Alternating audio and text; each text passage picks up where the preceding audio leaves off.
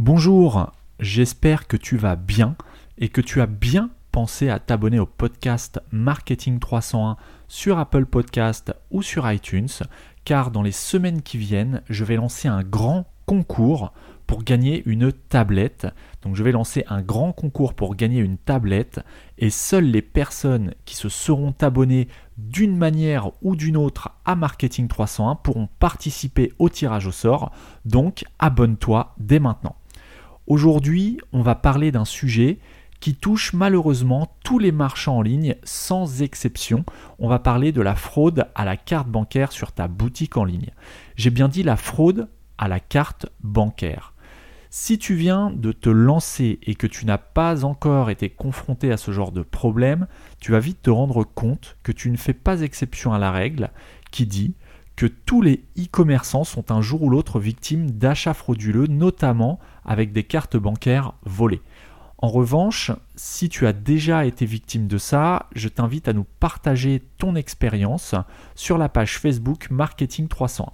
Dans cet épisode, je vais te donner les 5 conseils que je donne à mes clients et les choses qu'on a mis en place sur le site e-commerce de l'une de mes sociétés. Tu vas voir qu'il n'y a rien de miraculeux, mais si tu appliques mes conseils dès la fin de cet épisode, si tu appliques mes conseils dès la fin de cet épisode, tu vas vraiment réduire le risque de te faire avoir. Je suis Johan de Marketing 301. Le but de ce podcast est d'aider les e-commerçants à développer leur activité en ligne en leur dévoilant certaines pratiques mises en place par les professionnels du web, qu'il s'agisse d'agences web, de stratégie digitale ou de référencement. Ce podcast est le fruit de plus de 10 années d'expérience accumulée depuis 2006, date de la création de ma première entreprise web. En 2010, je fonde mon agence digitale qui accompagne de nombreux e-commerçants. En 2013, je m'associe et rachète en parallèle de mes activités une société spécialisée dans la vente de produits alimentaires aux professionnels et aux particuliers via sa boutique en ligne. Sur Marketing 301, je partage avec vous les outils les plus efficaces. J'échange également sans filtre avec d'autres professionnels, je cherche à découvrir leur parcours, les outils qu'ils utilisent au quotidien et je tente de décrypter leur façon de penser et d'organiser leur journée. Marketing 301, c'est le podcast qui me permet de partager mes meilleures compétences avec les personnes qui vivent déjà ou qui souhaitent vivre du e-commerce. 1 138 200, c'est le nombre de cartes bancaires françaises qui ont été piratées en 2016. Ce chiffre a été dévoilé dans une étude de l'Observatoire de la sécurité des moyens de paiement et ça montre bien à quel point il est relativement courant d'être victime de ce genre d'escroquerie, qu'on soit propriétaire de la carte qui a été volée ou qu'on soit e-commerçant. Alors, alors, avant de, voir euh, comment résoudre ce problème, je vais t'expliquer comment fonctionne le marché parallèle de, des CB volés sur Internet. Je vais te parler du marché noir sur lequel tu peux acheter des numéros de carte bancaire volés. Alors, Bon, évidemment, d'une part, il y a d'autres moyens de se faire voler sa carte, à commencer par les cambriolages, par exemple. Mais là, je vais plutôt te parler de ce qui se fait sur le web. Mais avant d'aller plus loin, ce que je suis en train de te partager, ce n'est pas un tuto sur comment dérober des cartes bancaires ou comment utiliser des cartes bancaires volées. C'est pas du tout ça et c'est vraiment à proscrire. Euh, je condamne totalement ce genre de choses. Par contre, c'est plutôt pour que tu comprennes comment ça fonctionne derrière et comment en fait euh, bah, tu peux soit être, euh, sans que tu le saches, complice d'un vol de cartes bancaires de tes propres clients. Ça, ça, peut aussi euh, être très embêtant pour toi et pour la suite de ton activité. On va y revenir un petit peu plus loin dans l'épisode. Mais aussi, ça va te permettre de comprendre euh, comment on peut facilement, entre guillemets, utiliser des cartes volées sur ton site internet et comment toi, euh, tu peux te faire avoir aussi, puisqu'il ne faut pas croire, on verra ça aussi euh, dans, le courant de cet épisode, il ne faut pas croire que toi tu n'es simplement que e-commerçant, tu n'as rien fait de mal, ce n'est pas toi qui as volé la carte bancaire. Par contre, tu vas voir que tu peux envoyer de la marchandise sans même avoir été réellement payé. Et donc là, tu es aussi victime de la fraude à la carte bancaire volée. Mais on va voir tout ça dans l'épisode. Donc par exemple, euh, quand un site se fait pirater, et ça arrive beaucoup plus souvent qu'on ne le pense, le pirate, s'il est intelligent et s'il n'est pas uniquement là pour casser ton site, le pirate va modifier discrètement ta page de paiement, de façon à ce que ce soit lui qui reçoive les numéros de CB de tes clients plutôt que ta banque. Je te répète, un, pirate qui te donc qui pirate, qui hack ton site et qui est relativement malin va modifier de façon discrète ta page de paiement officielle sur ton site. Comme ça, les personnes qui vont saisir leur numéro de CB euh, ne, vont, ne vont pas procéder à un réel paiement, elles vont simplement, sans le savoir, envoyer leur numéro de CB au pirate qui s'est infiltré, qui s'est introduit sur ton site. Le problème, c'est qu'il peut se passer pas mal de temps avant que tu t'aperçoives du problème, avant que tu t'aperçoives que quelqu'un a remplacé ta page de paiement. Et pendant ce temps-là, bah, toutes les CB de tes, clients qui vont payer sur ton site, enfin qui vont penser payer légitimement sur ton site, eh bah, tous ces numéros de, cartes volées vont tomber directement dans les mains du pirate. Ensuite, une fois euh, le pirate, une fois qu'il a récupéré des données bancaires, qu'il vient de voler, soit il va utiliser lui-même les numéros de carte bancaire qu'il a volés, soit il va revendre ces numéros sur le marché noir, notamment sur le dark web.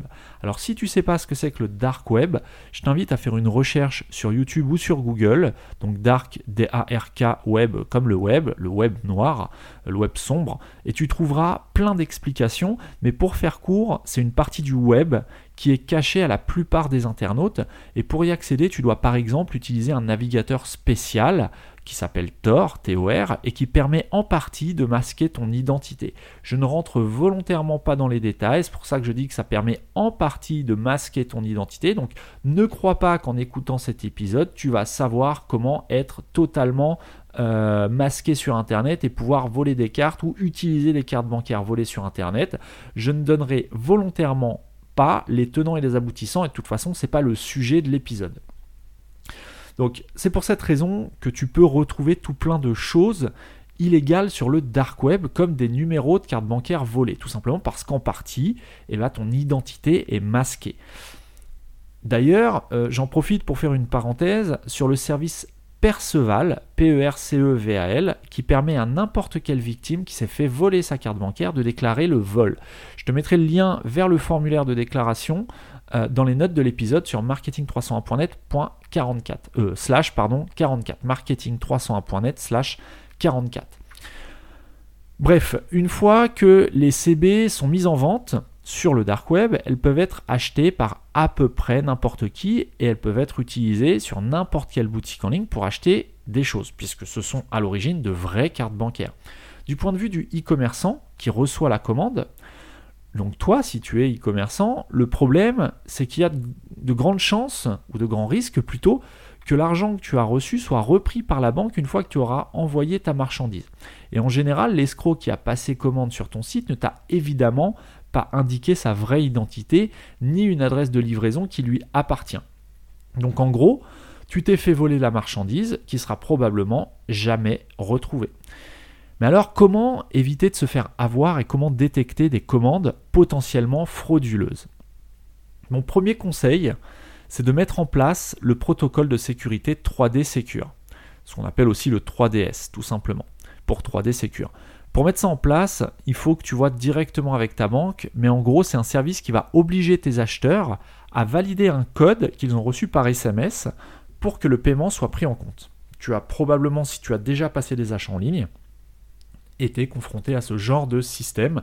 Quand tu passes une commande, une commande pardon, que tu saisis tes numéros de CB, tu as ta banque qui t'envoie un SMS que tu dois saisir sur le site e-commerce pour que le paiement soit validé. C'est ce qu'on appelle la sécurité 3D Secure.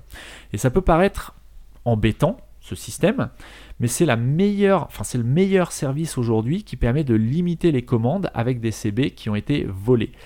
En fonction du CMS, du système que tu utilises pour ton site, il y a parfois des modules ou des plugins qui te permettent d'activer le 3D Secure uniquement à partir d'un certain montant de commandes. Ça évite par exemple aux clients qui passent des petites commandes de quelques euros de devoir vérifier un SMS pour valider un achat, car évidemment cette pratique ne va pas dans le sens de l'expérience utilisateur et ça rajoute une étape dans ton processus de vente qui n'est pas super optimal quand on essaie plutôt, en tant que vendeur, de simplifier au maximum le processus d'achat des clients. Donc mon premier conseil, c'est de mettre en place le 3D Secure directement avec ta banque via un module. Alors si tu es sur PrestaShop, il y a plein de modules qui font ça. Si tu es par exemple, euh, tu utilises PrestaShop et tu es euh, à la Société Générale par exemple, tu vas prendre le module euh, sur PrestaShop Add-on ou autre, mais moi je conseille vraiment de rester sur PrestaShop Add-on encore une fois, le module qui permet de faire le lien entre la Société Générale et PrestaShop, et ton site hein, PrestaShop, pas la société PrestaShop, le lien entre la banque, ta banque et ton site PrestaShop. Et dans ce module, il est probable, si tu as souscrit à l'option 3D Secure auprès de la Société Générale, eh bien tu as probablement une option dans ce module PrestaShop qui te permet de mettre un plafond sur lequel le 3D Secure doit être ou non déclenché. Ensuite, mon deuxième conseil, c'est de surveiller les commandes successives d'un même client. Ça peut paraître anodin à première vue, le fait qu'un client passe plusieurs petites commandes, mais un client qui fait plusieurs commandes successives d'un montant similaire ou relativement proche, eh bien ça peut cacher une tentative de fraude à la carte bancaire. Donc si tu es confronté à ce genre de cas, je t'invite par exemple à contacter le client pour savoir s'il ne préfère pas euh, grouper ses commandes pour éviter de multiplier les frais de port, par exemple. Cette technique de multiplier les petites commandes, c'est peut-être aussi parce que justement, comme je te l'ai conseillé juste avant, tu as mis un palier en dessous duquel le 3D Secure n'est pas actif. Et donc l'escroc, lui, va faire en sorte de passer des commandes qui ne déclenchent pas le 3D Secure. Donc pour remédier à ce problème, tu peux par exemple mettre en place un plafond d'achat quotidien de quelques centaines d'euros pour un même compte client ou mettre une limite en termes de nombre de commandes que peut passer un même compte client par jour. Et pour définir le plafond, bah, ça dépend de tes produits, des produits que tu vends, euh, mais tu peux déjà te fixer sur la moyenne des achats de tes clients, sur ton panier moyen, et mettre en place une limite peut-être légèrement supérieure pour ne pas non plus euh, bloquer un client qui serait tout à fait légitime et qui voudrait passer plusieurs commandes. Donc c'est un juste milieu à trouver. Mais voilà, mon deuxième conseil, c'est de surveiller les commandes successives d'un même client. Ensuite, mon troisième conseil, c'est de te méfier des commandes multiples par carte bancaire. Par exemple, si tu as un nouveau client qui vient de s'inscrire sur ton site et qui, pour une première commande, sélectionne une quantité élevée d'un même produit, ça peut être quelqu'un qui cherche à dépenser un maximum et le plus vite possible avant que la personne qui s'est faite voler sa carte bancaire ne fasse opposition. Donc si tu es dans ce cas, n'hésite pas là aussi à contacter le client pour confirmer son identité par téléphone tout simplement. Et tu te rendras vite compte que de toute façon, si c'est un escroc, il y a de grandes chances qu'il n'ait pas mis son, un bon numéro de téléphone euh, ou autre moyen de contact, ou que l'email soit pas bonne, ou voilà. Donc ça te permet encore une fois, c'est un filtre supplémentaire. Mon troisième conseil, c'est de te méfier des commandes multiples par CB. Ensuite, mon quatrième conseil, c'est d'envoyer tes colis soit en recommandé, soit au moins avec un numéro de suivi. Alors, Là, c'est pour éviter une fraude un peu différente. C'est pour éviter la fraude qui consiste à, te dire que, cette personne n'a jamais reçu son colis. Si tu n'as pas de suivi, eh bien, il te sera impossible de savoir si ton client dit vrai ou non. Si par exemple un client pour lequel tu n'as pas suivi l'expédition euh, te dit qu'il n'a jamais reçu le colis, bah, tu peux pas savoir s'il dit vrai ou pas. S'il dit vrai, bah, effectivement, lui, euh, il t'a payé. Donc là, c'est plus toi qui pourrais passer euh, pour le voleur. Alors que, bah, comme tu n'as pas de moyen de vérifier, tu peux rien faire. Auquel cas, par défaut, ce que tu risques de faire, c'est de lui renvoyer un deuxième colis.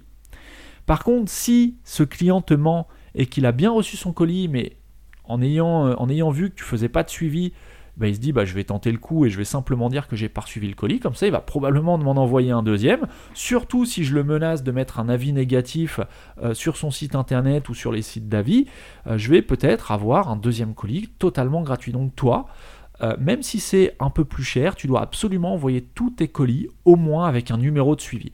Pas forcément en recommandé parce que là ça coûte cher, sauf si tu proposes l'option sur ton site e-commerce et qu'il y a une option euh, envoi en recommandé et là la personne paye un peu plus cher de frais de port, mais au moins avec un numéro de suivi, c'est le minimum.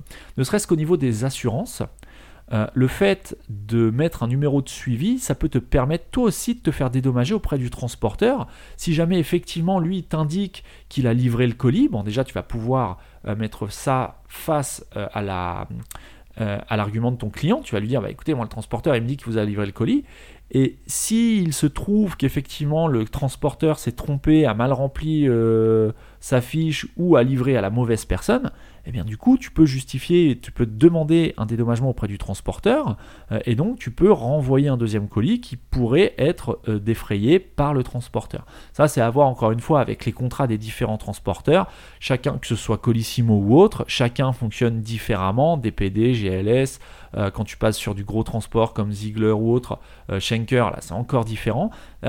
voilà, mon conseil, c'est vraiment d'envoyer tes colis soit en recommandé, soit au moins avec un numéro de suivi qui puisse être suivi en plus dans le back-office de ton site et ton client qui puisse suivre euh, son colis euh, via son espace client sur ton site. Enfin, mon dernier conseil, c'est de vérifier l'adresse IP d'un client qui peut te paraître suspect. En général, les systèmes e-commerce te permettent assez facilement de connaître l'IP de tes acheteurs. Alors, même si c'est vrai que l'adresse IP, c'est pas forcément très fiable sur l'identification de son utilisateur, au moins ça te permet de comparer euh, le pays de l'adresse IP avec le lieu de livraison. Si par exemple, tu vois que tu as un client qui te passe une commande depuis une adresse IP en Ukraine et qu'il a renseigné une adresse de livraison à Paris, Bon, c'est pas une preuve euh, que, que, tu es face à un escroc, mais tu peux suspecter qu'il s'agit de quelqu'un qui passe justement par un proxy ou par un navigateur comme Tor, qu'on a vu en début d'épisode, qui a la particularité, la particularité parce que c'est vrai que je ne te l'ai pas expliqué, euh, de passer par des IP différentes de la tienne pour naviguer sur Internet. Donc ça masque ta réelle adresse IP et généralement ça passe par des IP de pays différents. Donc si tu es face à quelqu'un qui passe par un proscrit par un proxy ou par Tor, un proxy c'est exactement le même principe que Tor, euh, eh bien cette personne va masquer son adresse IP personnelle. Et là, dans ce cas, tu peux soit contacter le client pour vérifier son identité, soit tout simplement bah, annuler la commande si vraiment il y a trop de choses. Tu n'as pas le 3D Secure. La personne a passé plusieurs commandes successives. Et en plus, l'adresse IP euh, de l'utilisateur est différente du pays de livraison. Bon, là, il y a quand même beaucoup de risques euh, que ce soit une, commande frauduleuse. Euh, encore une fois, il n'y a pas besoin que tous ces critères soient, soient rassemblés pour que ce soit une commande frauduleuse, mais voilà, ce sont des filtres. De toute façon, c'est un petit peu comme dans la vie réelle, le risque zéro n'existe pas, mais en mettant ces moyens en place, tu vas déjà limiter le risque de toi-même en tant que commerçant de te faire avoir.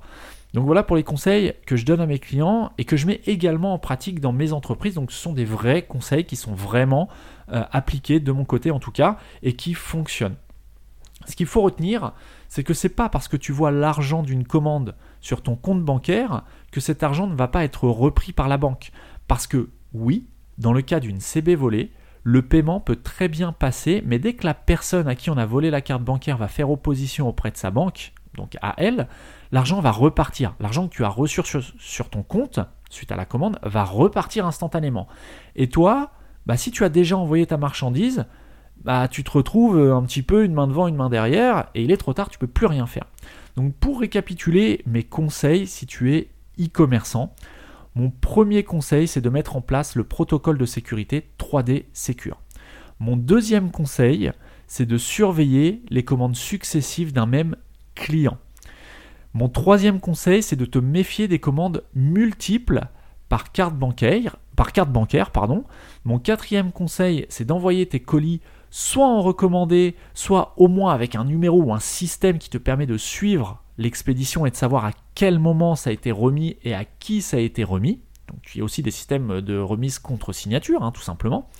Et enfin, mon dernier conseil, c'est de vérifier l'idée d'un client euh, en comparant l'adresse IP du compte client, l'adresse IP du client lui-même, enfin en tout cas euh, avec laquelle il s'est connecté à son compte client, avec comparer cette adresse IP avec le pays de livraison qu'il a mis en livraison. Si encore une fois il, il se connecte à son compte client depuis une IP qui est géolocalisée en Ukraine et qui demande une livraison à Paris, ça peut être suspect. C'est pas forcément suspect, mais ça peut être suspect.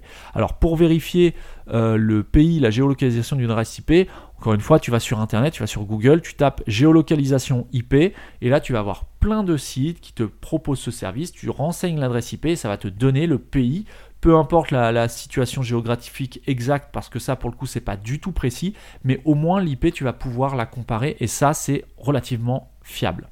Donc si cet épisode t'a plu et que tu penses qu'il pourrait aider quelqu'un de ton entourage à se protéger des fraudes à la carte bancaire, n'hésite pas à lui partager l'épisode soit par mail, soit sur euh, Facebook, sur Twitter ou, autre, peu importe, ça ne te coûte rien et ça pourrait aider cette personne à ne pas se faire voler ou tout du moins à mieux sécuriser ses ventes. Donc c'est valable également si toi-même tu n'es pas e-commerçant mais que tu côtoies ou dans ton entourage tu as des amis qui vendent sur Internet, qui sont e-commerçants, je t'invite vraiment à leur partager cet épisode marketing301.net slash 44. Si tu veux également retrouver tout ce que je partage avec la communauté Marketing 301 au quotidien, je t'invite à me rejoindre sur la page Facebook Marketing 301. Tu tapes simplement Marketing 301 sur Facebook et tu devrais me retrouver assez facilement. J'y partage euh, des petites anecdotes, je partage bien évidemment les épisodes, mais si tu es abonné eh bien, tu n'as pas forcément euh, besoin d'aller sur la page Facebook Marketing 301, mais voilà, tu vois un petit peu les coulisses du, podcast, tu vois un petit peu, euh, pas mon quotidien, parce que le but c'est pas de savoir ce que je mange le midi, mais c'est plutôt de savoir comment sont enregistrés les épisodes, comment, voilà, c'est vraiment le, backstage, quoi, c'est comment se déroule, qu'est-ce qui se passe derrière le micro, qu'est-ce qui se passe du mercredi au lundi.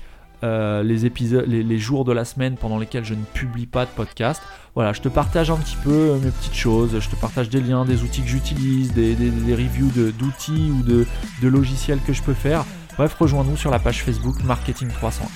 Enfin, tu peux retrouver toutes les notes de cet épisode sur marketing300.net slash 44. Sur ce, moi, je te souhaite une très bonne semaine. Ici à Rouen, il fait relativement beau, il fait euh, environ 27 degrés dehors si je ne me trompe pas. Euh, donc je vais aller en profiter un petit peu et je te donne rendez-vous la semaine prochaine pour un nouvel épisode de Marketing 301.